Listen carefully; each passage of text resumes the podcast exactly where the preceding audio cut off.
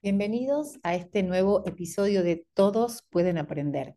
Siempre es un placer saber que estamos formando una gran comunidad de personas que abrazan esta propuesta de que aprender es un proceso que nos lleva toda la vida y que siempre podemos desaprender cuestiones instauradas o mandatos que hemos heredado para poder generar y para poder ser nuestra, nuestra mejor versión.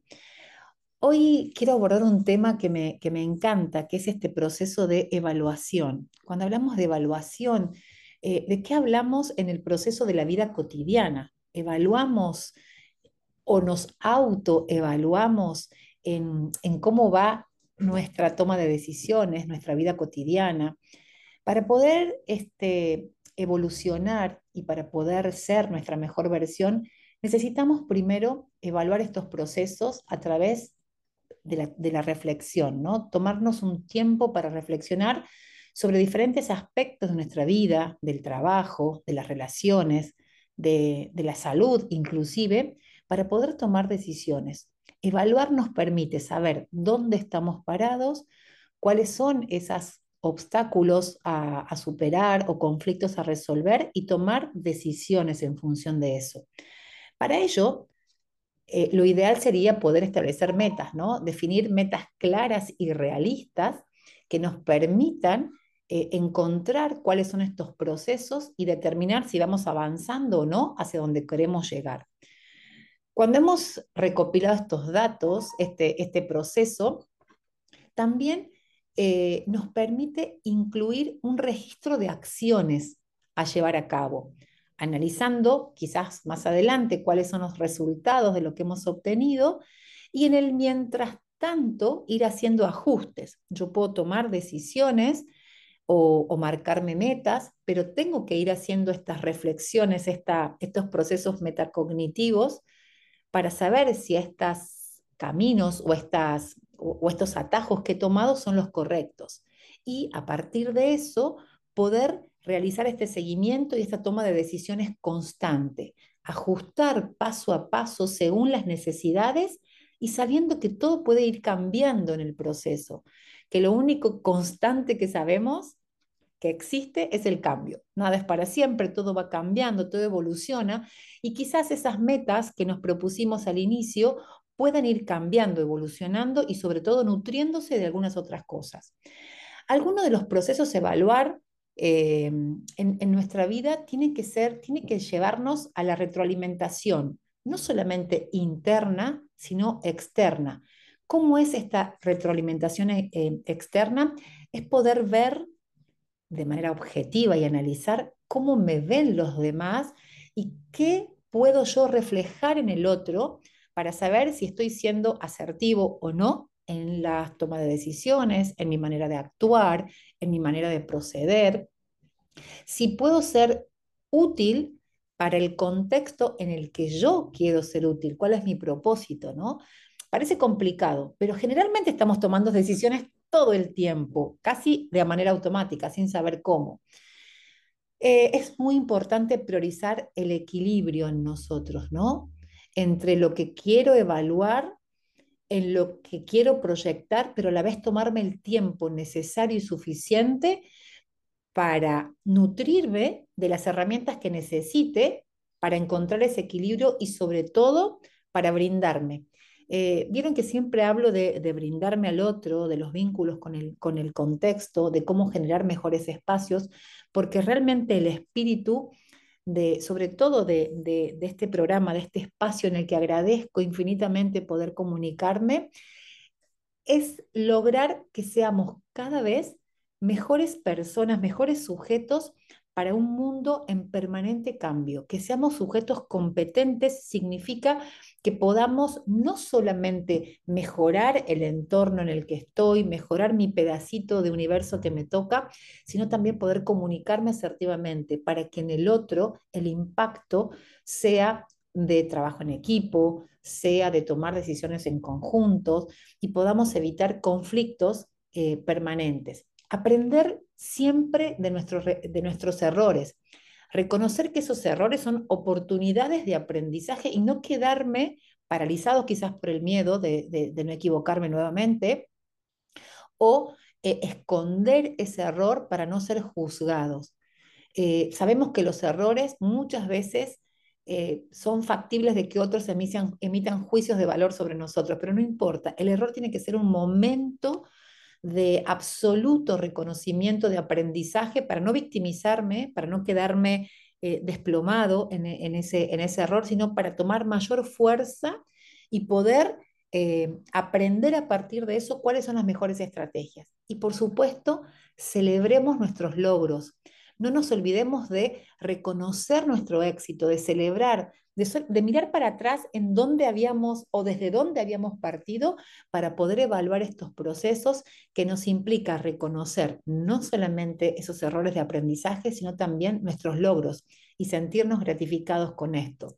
Así que eh, mantengamos nuestra cabeza abierta, nuestra mentalidad abierta y flexible a medida que vamos haciendo estas evaluaciones y estos ajustes. Para eso, hoy he invitado a un gran colega y amigo, Javier Armijo, desde Chile, para poder evaluar, valga la redundancia, cuáles son estos mejores procesos o cómo vamos evaluando o desde dónde aprendemos a evaluar y qué hacemos después con esos resultados. Si estos resultados de la evaluación pueden ser incómodos, pueden ser positivos, pueden ser de aprendizaje o de crecimiento. Así que bienvenidos a este nuevo episodio de Todos pueden aprender. Bueno, como les había dicho al, inicio de, este nuevo episodio, hoy vamos a hablar de cuán importante es preguntarnos, cuán importante es hacer una evaluación de algunos procesos y para eso nos vamos a focalizar exclusivamente hoy con nuestro queridísimo licenciado Javier Armijo desde Chile. Nos va a contar esto, de cuáles son estos procesos evaluativos eh, entendidos desde dos perspectivas, creo yo. No sé, Javier, buenos días, buenas tardes, dependiendo de la hora que nos escuchen. Te damos la bienvenida nuevamente a este episodio. ¿Cómo ves la evaluación eh, entendida como evaluación de proceso, evaluación académica. ¿Para qué sirve evaluar? ¿En qué contexto lo podemos encuadrar, Javier? Bienvenido nuevamente. Bueno, muchas gracias. Un gusto volver a saludarte, Elena, y a toda la comunidad también que nos escucha. Efectivamente, tu pregunta eh, yo la tomo desde el aspecto más amplio de la evaluación, ¿no? Desde la raíz de la evaluación en, en respirarla, que algo común y cotidiano que hacemos en todo momento estamos evaluando. ¿Por qué? Porque necesitamos tomar decisiones, decisiones de, sobrevivencia y, temas naturales que hacemos de desde qué ropa nos colocamos según cómo esté el tiempo, eh, quién saludo, quién no saludo, qué como hoy día. O sea, en todo minuto yo estoy evaluando. Podríamos decir que esas evaluaciones son casi inconscientes, automáticas, ¿no? Claro, lo que pasa es que cuando ya entran en piloto automático, gastan menos energía y desde esa medida, ¿no es cierto?, nos hace sentir también más cómodo. De yo ya sé si preparo con previsión, ¿no es cierto?, qué ropa ponerme o qué almorzar, porque yo ya evalué qué ingredientes tenía, qué era más sencillo, qué era más complejo. Y todas esas decisiones que voy tomando es porque justamente hay preguntas, que preguntas que busco respuesta ya sea a veces en mi misma persona, ¿no es cierto? Y a veces en un otro que pueden ser los hijos, la pareja, la familia, etcétera, etcétera. Me encanta. O sea que podemos, entendemos que habitualmente o casi todo el día, cotidianamente, estamos tomando evaluaciones, estamos tomando decisiones a partir de algunos indicadores que ya sabemos. ¿sí? Por ejemplo, qué ropa tengo, qué ingredientes. Perfecto. ¿A qué otros ámbitos podemos trasladar esta, este tipo de evaluación? Mira, la verdad que eh, al mundo laboral es a todo aspecto de, la vida personal. Y yo creo que ahí, ahí está la clave, pero el punto central es cómo pregunto. Porque esa, esa respuesta que yo obtenga me va a servir para tomar la mejor decisión en base a esa información. Por tanto, yo evalúo para tomar decisiones. Eso en términos más amplios es la evaluación uno evalúa para tomar decisiones en la vida. Sí, se supone. Se supone. Lo podemos hacer mejor o no, pero, pero esa es la idea. esa es la idea, sí. Entonces, eh, ¿qué es lo, lo clave ahí, no es cierto? Y ahí me gustaría invitarte a un, a un ejercicio que hagamos ahora en conjunto, que A tiene que ver. ver con, con hay, hay tres habilidades claves que yo te diría que, que si uno logra identificar bien esas tres habilidades y cómo preguntarlas, muchas cosas se van a resolver de manera más sencilla. Y esas tienen que ver con el conocimiento, ¿no es cierto? Con el análisis y con la evaluación. ¿Por qué razón? Porque en el conocimiento hoy día inundan las redes sociales, las páginas web y todo el mundo, ¿no es cierto?, está llena de información. Es Pero al cierto. momento de aplicar una habilidad, ya podemos generar conocimiento, ¿no? Una decisión que podemos tomar. Entonces, por ejemplo, si tú quisieras hacer una pregunta de conocimiento, pero en tu vida cotidiana, ya sea a una hija, a un nieto, a quien tú gustes, ¿qué le preguntarías para saber si hay un concepto claro al momento de, no sé, cualquier cosa de, de tu cotidianeidad? ¿Qué le preguntarías para evaluar un conocimiento? En mi Lo experiencia, más simple que se te ocurra, sí, sí, sí. para evaluar un conocimiento es preguntar cómo lo hace, cómo haces tal cosa, ¿no? A partir de, no sé, como si fuera mi hija que le encanta, por ejemplo, hacer tortas y postres, eh, le preguntaría cuáles son los mejores ingredientes para que esta torta te salga de, de la mejor manera. O sea, ir a la práctica directo. Entonces, fíjate que comúnmente nosotros, eh, bueno, nada es tan purista, ¿no es cierto? Siempre nosotros vamos mezclando y vamos sabiendo, ¿no es cierto?, qué información queríamos saber eh, Ujú. finalmente. Entonces, cuando tú preguntas cuáles son los mejores ingredientes para, Sí, fíjate lo siguiente, tu hija tiene que saber el concepto de pastel, tu claro, hija tiene que conocer cada ingrediente en el fondo que está utilizando. sí. Sin embargo, para tomar la decisión de cuál es el mejor ingrediente, ya sobrepasa el nivel de conocimiento y se apropia de esa respuesta decidiendo cuáles son los mejores ingredientes. Entonces pasamos de una etapa de conocimiento, de un simple concepto que yo quería saber, a una evaluación. Ajá. ¿Qué sería distinto? Y ahí está en la línea intermedia del análisis, que es por ejemplo, en base a las últimas tendencias 2023, ¿no es cierto? 2024, ¿cuáles son los ingredientes que más recomiendan los chefs en la revista X o en el youtuber X? ¿Te Esa fijas? pregunta ya sería como de un nivel de mayor precisión, de Eso mayor tiene que ver, habilidad. eso tiene que ver con análisis. ¿Por qué razón? Porque no estoy implicado en la respuesta, sino que estoy respondiéndote a raíz de información que es fuente Es decir, en este, en este caso, fuente de información externa a mí, ¿sí? Distinto de, respóndeme, ¿cuáles son los ingredientes para ti mejores? A tu criterio. Y ahí da, da igual en el fondo el chef o la repostería que, que recomiende, sino que en base a su experiencia, ella te va a implicar y te va a dar una respuesta. Entonces, estos tres niveles, de una u otra forma, son los que en cotidiano te van a ayudar en la mejor, en la mejor medida que tú re- preguntes mejor, la respuesta también va a ser mejor. Y ahí muchas veces los errores de comunicación tienen que ver con ello, con que yo quería preguntar algo, pero al momento de preguntarle recibí una respuesta que no iba en coherencia con lo que yo realmente quería saber, que en este caso fue a niveles taxonómicos distintos, ¿sí? Exacto, voy a tomar esto para, para- porque ahora me surgió a mí una duda. Cuando Sí, vos me dijiste, mira, te voy a hacer una evaluación ahora en, en claro. vivo y en directo mientras conversamos, lo, primera, lo primero que me sucede, y creo que esto le sucede a, a muchas personas, que la palabra evaluación tiene como mala fama, ¿no? Da un poco de Claro. temor porque uno no sabe qué va a hacer el otro con esa información de la evaluación. Claro. Entonces, cuando me dijiste te voy a hacer una evaluación a partir del conocimiento y de habilidades, fue un microsegundo que mi cabeza paseó por un montón de, de escenarios y dijo, wow, ¿qué me puede preguntar? ¿Para qué? Y uno se pone en situación como de a la defensiva y, y- y- y- y- e, e incómoda en algún momento. ¿Por qué la evaluación crees que tiene mala fama?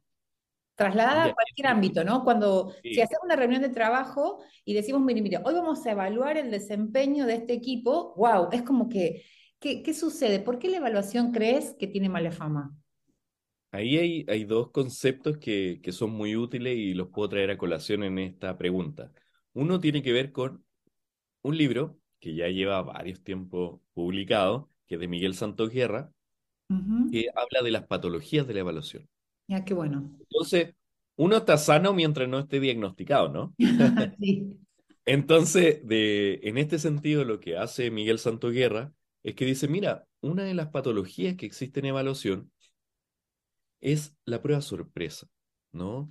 Es que todas estas prácticas que yo no voy a declarar generan en ti una inseguridad, porque lo que yo busco no es saber cuánto sabes, sino es saber dónde puedo encontrar el error para decir, ah, bueno, no, no eras tan bueno como decías. Aquí eh, en este ámbito, la verdad que fallaste, ¿sí?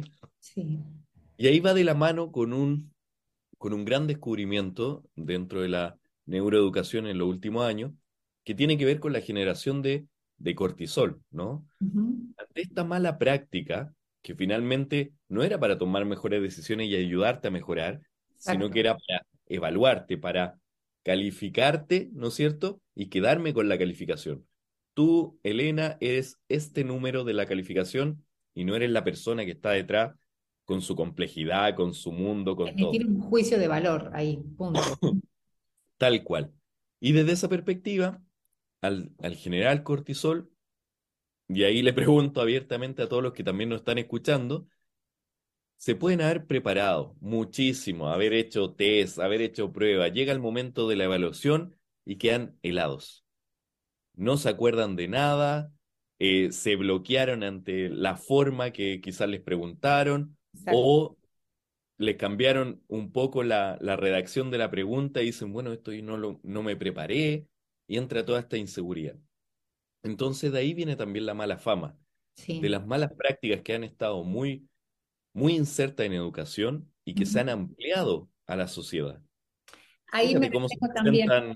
claro, Exacto, porque surge la, la patología de la evaluación, como el título del libro que, que mencionaste, eh, surge creo que en, en la, en la escuela, ¿no? Esto de, de la mala fama de la, de la evaluación, porque si a esto lo trasladamos a otros contextos, al laboral, al de pareja, inclusive cuando me siento con, con mi mm, pareja, a ver, analicemos esta situación que estamos viviendo hoy. Vamos a evaluemos que lo que nos está pasando ya una de las dos partes queda paralizada, porque decir, ¿de dónde qué va a salir con esto? ¿Por qué que tenemos que evaluar? Vamos a tomar una decisión nefasta y en realidad la evaluación debería ser, y es a lo que aspiramos, por lo menos los que nos dedicamos a educación y al bienestar, es que sea una instancia de análisis para tomar decisiones de mejora, no necesariamente decisiones trágicas, sino decisiones de mejora y sobre todo para, para poder encontrar esas estrategias que nos permitan superar obstáculos. Porque se supone que la evaluación puede encontrar algún obstáculo, pero que esto no me define. Es- Esto no soy un 5, no soy un 4, sino para saber dónde están mis fortalezas y mis áreas de oportunidad. Así que, qué bueno, me encanta. No, y es, y es complejo porque finalmente eso te empieza a definir y la sociedad te empieza a definir. La sociedad te empieza a, clasificar en, bueno, eres más humanista, eres científico, eres matemático, ¿cómo qué eres? Y fíjate que si tú le preguntas a alguien que se define con sus propias palabras quién es, muchas veces va a partir o por la carrera o por su rol dentro de la familia, sí. solo cosas que te definen como sociedad, pero no quizás lo que te define propiamente tal. Y eso es lo que marca la diferencia al final del día, de cuál es tu valor como persona, ¿no? Y de ahí la gracia también de evaluarnos y darnos feedback constantemente, porque es lo que nos va a permitir avanzar y superar ese obstáculo que tú muy bien mencionas, porque, y puede que nos equivoquemos, y el error también sirve para crecer. Y ahí va de la mano, ¿no es cierto?, también con lo que tú mencionabas anteriormente, que en la medida que el error y la evaluación siga siendo punitivo, siga siendo un castigo, va a ser muy difícil que la gente aprenda a preguntar mejor, tenga mejor disposición ante una evaluación y vea en su vida, ¿no es cierto?, Sí. esa forma de mejorar, porque finalmente no se van a querer evaluar. Es como en la mañana, no me quiero mirar al espejo, eh, aunque sé lo que puedo encontrar, ¿te fijas? Antes de peinarte, maquillarte y todo el tema, eh, sé lo que va a pasar. Y la autoevaluación está muy teñida de, de, estos prejuicios o de estas maneras de evaluar tan condicionantes, ¿no? Porque es verdad, autoevaluarnos a veces nos cuesta muchísimo y, y, va de la mano de esto de decir, ¿cómo me defino? A mí cuando me preguntan quién sos, y me tengo que definir, yo siempre digo que me, que me, limitaría mucho definirme, porque uno en el día a día va haciendo un montón de cosas y, y va nutriéndose de un montón de, de, cuestiones, pero creo que la autoevaluación, que hoy está tan ponderada, ¿no? Esto de automirarse, de reflexionar, de, de, de mirarse hacia adentro, creo que está todavía muy de la boca para afuera. Autoevaluarse significa poner sobre la mesa todos los miedos, todos los fantasmas, todos los grises y oscuros que podamos tener para realmente tomar decisiones. ¿Vos qué opinás de esto, de la, de la autoevaluación? Mira, en primer lugar, eh, toda la metacognición está pero comprobadísimo y por eso eh, líneas de trabajo como Montessori, ¿no es cierto? Uh -huh. Otras líneas de trabajo educativas han dado muy buen resultado justamente porque promueven esa autorreflexión. Sí. Y por otra parte, a nivel sociedad, ¿no es cierto? Es muy lindo hablar de la metacognición, de la autoevaluación, de no, mira, aquí hacemos procesos, preocúpate de tu, de tu ser, ¿no es cierto? Sí. Vuelve en ti. Pero en forma práctica sabes que la sociedad sigue girando mucho todavía en ese otro entorno. Entonces, sabes que si haces tal cosa, tu vecino, tu vecina quizás esté pensando, oye, mira lo que está haciendo el vecino. Eh, ¿Te fijas? Sí, sí. Esa forma de, de, sentirte expuesto, yo creo que va hoy día, eh, está en pugna, ¿no?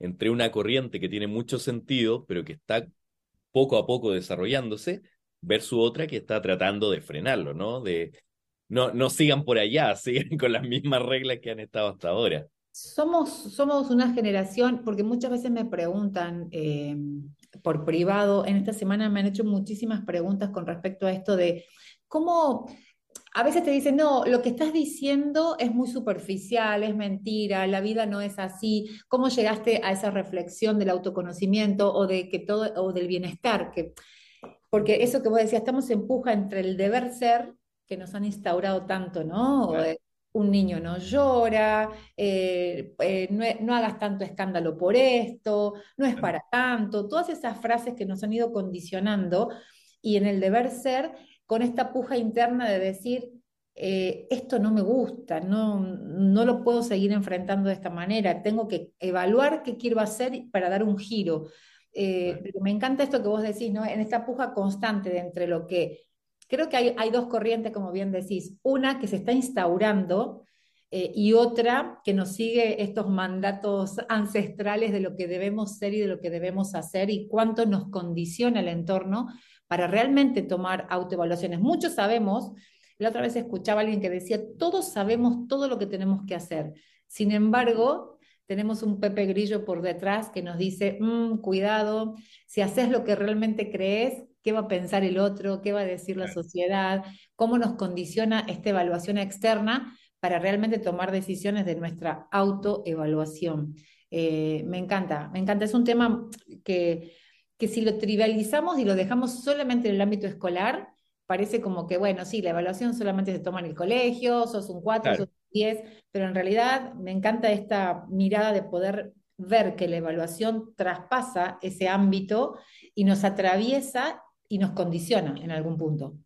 Claro, o corrientes de pensamiento que pueden ir en la línea eh, mucho más extrema de decir, bueno, si es tan negativo, entonces eliminemos la evaluación. Las evaluaciones nos sirven, nos generan estrés, eh, nos tienen a todos complicados, eliminemos la evaluación. Y ahí yo creo que, que se tiene que ponderar esa mirada desde la lógica positiva de la evaluación, ¿no? De esta recogida de información que tú analizas para tomar decisiones de mejora. Uh -huh. Y donde hay un otro y hay unos otros sí. que también te pueden acompañar en este camino y ante una cosa que a lo mejor para ti no sea tan, tan lúcido, para otro puede darte una idea y seguir adelante y trabajar. Entonces esto del trabajo colaborativo, esto de la auto con, eh, autoevaluación, ¿no es cierto? Todos estos conceptos que hoy día cada vez están más en boga, no son sencillos de implementar, pero son también muchas veces, como tú decías al inicio, parten desde estos contextos de educación formal, ¿no? Eh, desde ahí se irradia la sociedad. Porque Entonces yo creo esto, que, sí, Perdón, perdón que te interrumpa porque no, no, no me quiero ir de lo que estabas diciendo que me parece súper importante. A veces hacemos este proceso evaluativo de metacognición con otros en un entorno amplio, que puede ser el, el ámbito educativo, que puede ser el laboral, que puede ser el familiar, pero no siempre se involucra a los otros en la toma de decisiones. claro, Y creo que ahí también es donde hay un gran punto, ¿no? Suponte que yo soy una persona que, que lidera un equipo de trabajo. sí, Analizo con mi, con mi equipo, hago una evaluación de mi equipo y surgen un montón de complicaciones y de obstáculos. Pero si mm, esas complicaciones y obstáculos no las consensúo con los otros, no busco eh, las mejores eh, re- respuestas u oportunidades entre todos, sigue siendo una evaluación unidireccional. Y creo que a veces, o muchas veces, esto sucede. No sé qué opinas. Sí, lo que pasa es que ahí dentro del, del ámbito educativo hay tres agentes, por así decirlo, que tú defines al momento de evaluar. Uno de ellos es heteroevaluación, que es lo que tú mencionas. Es cuando un externo define si tú estás bien o estás mal, en el fondo. ¿no? Eh, y por otra parte está la coevaluación, que entre pares nos vayamos evaluando, y la autoevaluación. Entonces, cuando los procesos de formación o educación, ya sea en colegio o en la misma casa, eh, existe mucha heteroevaluación, es decir, imagínate en un contexto familiar, que solo el papá defina qué está bien o qué está mal en la casa, o viceversa, la madre o la abuela o algún personaje dentro de ese grupo familiar que esté por sobre los demás. Lo que pasa finalmente es que no hay proceso reflexivo. Yo hago caso porque sé que en algún minuto me pueden retar, castigar o algo malo me va a pasar, pero no porque realmente haya comprendido que a lo mejor es una mala práctica lo que estoy haciendo. O quizás no del todo, pero no me quieren escuchar, entonces va a ser difícil comunicarse. Y eso yo creo que es, lo, es la clave.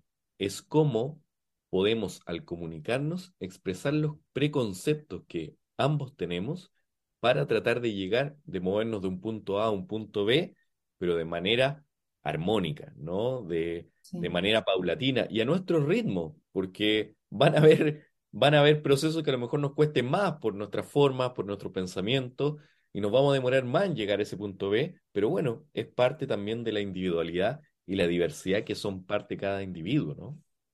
Entonces, como que partiendo de una base importantísima, que siempre es una constante en cada uno de los episodios que hablo con, con, con los colegas o compañeros que invito, creo que la base de todo siempre termina siendo la comunicación, ¿no? O sea, la buena comunicación, la manera en la que planteo el problema, en la que encuentro o busco la solución y en la que lo transmito, ¿no? Porque esta mirada que vos decís tan verticalista de la, de la evaluación, en la que puede haber solo uno, que tome las decisiones, lamentablemente sigue siendo hoy una constante en muchos, en muchos eh, escenarios, pero creo que parte básicamente de la comunicación y de permitirle al otro poder tener esta mirada quizás distinta a la evaluación que yo haya emitido.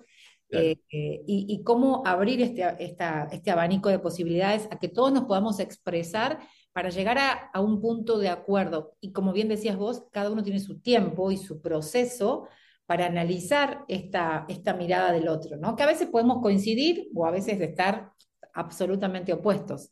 exacto. Y ahí yo creo que, eh, si te parece bien, eh, podemos llevar y profundizar la conversación al mundo ya más académico, ¿no? Donde los profesionales de la educación, esto deben estar muy involucrados. ¿Por qué? Porque es clave. Eh, la cantidad de, de vidas y, y responsabilidades que en el fondo, de una u otra forma, eh, están presentes en el colegio, nosotros podemos impactar a muchas personas. Eh, y desde esa perspectiva, eh, partir del inicio, por así decirlo, Sí, cuando un profesor entra a un colegio, si no está explícito cómo se evalúa en ese colegio, qué prácticas tienen, eh, cuál es el sentido también de la evaluación, esa persona va a ser lo que para él o para ella sea lo mejor, ¿no? Con lo que aprendió. Sí, sí. Eh, ¿qué es lo que pasa hoy día? Que también hoy día estamos súper expuestos, ¿no? Que te pueden grabar en un segundo y se realiza una funa en redes sociales o, o una muy buena práctica en redes sociales de qué espectacular profesor o profesora. Entonces, esta exposición hoy día que tenemos en este mundo implica que también nuestras prácticas profesionales sean mucho más explícitas. De tal manera que si yo me incorporo a un colegio y sé cómo se trabaja en ese colegio, yo podría aportar también nuevos elementos, pero también tengo una guía para ceñirme. Y eso es clave, porque en definitiva cada colegio define un proyecto de vida que está declarando por principios que los estudiantes que estén en ese colegio van a egresar de tal o cual forma con estos valores, con estas habilidades y con estas competencias, ¿no es cierto?, para el mundo que se van a desenvolver. Entonces ahí está clave cómo en esa definición hay un concepto que es central que se llama proyecto curricular de centro. Y el proyecto curricular de centro lo que busca es hacer explícito las prácticas evaluativas, qué habilidades, eh, cuáles vamos a desarrollar. Por ejemplo, cuáles son los valores que vamos a desarrollar. ¿Cómo se evalúa un valor? ¿En cuánto tiempo? ¿Qué, qué acciones en concreto vamos a ir evaluando, ¿no es cierto? Para decir, sí, ¿sabes qué? Elena eh, tiene este valor en su vida, ya lo tiene incorporado en su ADN. Porque uno podría decir, eh, Elena, ¿valora la democracia? Tú me podrías decir sí, no y argumentar al respecto, y yo te tendría que creer, ¿no? Exacto. Porque para evaluar ese valor, no va a ser simplemente con una respuesta que tú me des o un muy buen argumento, sino que tú me lo tienes que demostrar en tu cotidianidad. Y ahí está la clave de cómo yo voy a evaluar lo que realmente quiero medir. Y ahí es elegir el procedimiento de evaluación más idóneo para justamente medir, ¿no es cierto?, lo que realmente quería eh, dimensionar, ¿no? Que en este caso sea el valor de valorar la democracia, por ejemplo. Sí, para, para ir cerrando, me encanta esto que lo hayas podido eh, eh, ponerlo como importantísimo dentro de, o prioritario dentro de, los colegios, porque es donde nosotros depositamos la confianza para nuestros hijos y donde transitan años de su vida por los cuales a partir de esa experiencia crean sus ideas, sus preconceptos sobre cómo se evalúa en la vida en general. Entonces, eh, los docentes tenemos y tienen la delicadísima tarea de influir, de dejar huellas en, generaciones de estudiantes, como bien decís, vos que tenés una hija pequeña que está eh, iniciando recién este camino, ¿cómo confiamos ¿no? en que el contexto escolar pueda fundar en ellos eh, mejores experiencias, porque esas experiencias vividas en la escuela son las que van a trasladar, trasladar después a, a, como se llama nuestro, nuestro programa, ¿no? Todos podemos aprender y la idea es poder tener sujetos sociales competentes y no competitivos, competentes para la vida real, competentes que puedan crear eh, y acciones positivas en el, en el pequeño espacio de mundo que les toque, que les toque transitar. Tal cual. Porque justamente, y ahí solo quizá una, una pequeña idea que me gustaría agregar, que hace relación con lo siguiente. Si yo como padre de familia, ¿no es cierto? O madre de familia, conozco las prácticas de evaluación del colegio, sé cómo evalúan, sé cómo van formando ese proceso y sé el foco que tiene la evaluación. Entonces, ¿qué es lo que va a suceder? Que yo también, como familia, me puedo hacer parte de ese proceso de formación. Exacto. Porque de lo contrario, ¿qué va a suceder? Y sucedió con, eh, por ejemplo, en el, en, el, área de matemáticas, con el método Singapur o otros tipos de métodos, ¿no es cierto?, que eran distintos a cómo quizás las familias se formaron. Decían, pero ¿por qué? ¿Por qué hacen tantas preguntas? ¿Por qué hacen esto y no, no formaron como me formaron a mí? Que yo ahora sé mucho matemática, porque esta fue la mejor forma y ahora yo no le puedo ayudar en las tareas eh, ¿no es cierto?, del colegio porque no sé cómo hacerlo. Eso marca la diferencia para que los colegios también no se sientan que tienen que hacer la tarea solos, sino por lo contrario. Aquí está siempre estudiante, familia y colegio como un triángulo virtuoso que entre todos se colaboran, pero en la medida que yo también comparto mis prácticas. explicito mis prácticas y menciono para qué voy a evaluar o realizar de tal o cual manera, ¿no es cierto?, mis prácticas profesionales. Porque de lo contrario surgen este sentimiento de resistencia que estábamos hablando anteriormente de, pero ahora hacen solo trabajo en equipo, eh, antes hacíamos solo pruebas escritas y yo creo que esa era la mejor forma.